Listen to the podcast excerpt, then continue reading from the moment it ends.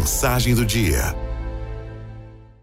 Eu não sei há quanto tempo você está esperando por uma promessa, por um milagre, por uma providência, por uma cura, por uma bênção. Mas eu sei que ninguém espera em vão.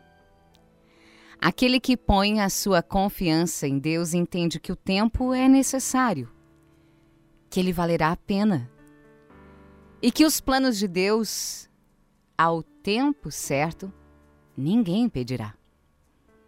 Podem se passar anos, mas se Deus te prometeu algo, certamente Ele cumprirá.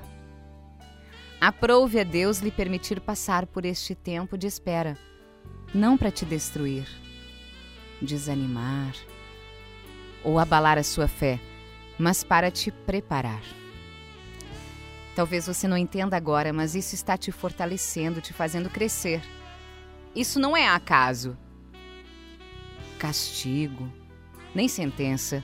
É plano de Deus e os seus planos são perfeitos. Os planos de Deus são perfeitos. Não questione a Deus se o fulano recebeu a graça, se outro saiu da sala de espera ou se aquele outro que chegou depois de você já foi abençoado em seus sonhos. Ei, presta atenção. Nem tudo é bênção de Deus. E pa para cada filho seu, Deus tem um tempo. O tempo que ele tem para você poderá não ser o mesmo para o seu vizinho, para um amigo, para alguém próximo. Nem tudo que parece bom é bênção de Deus e o que não for dele se desfaz da mesma forma que foi feito. Então não questione a Deus pelo que os outros estão recebendo, Peça a Deus paciência para esperar o seu tempo. Você não entrou na sala da espera em vão. Deus te quer lá porque tem um propósito para te abençoar. Você fica questionando a Deus: por que, que eu tenho que passar por isso? Por que, que eu tenho que esperar tanto?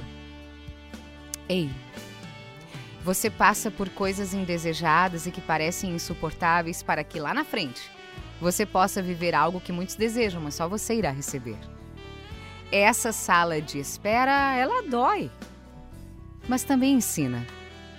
Olhe para a parede e veja o recado de Deus para você. Confie em mim. Confie em mim, meu filho.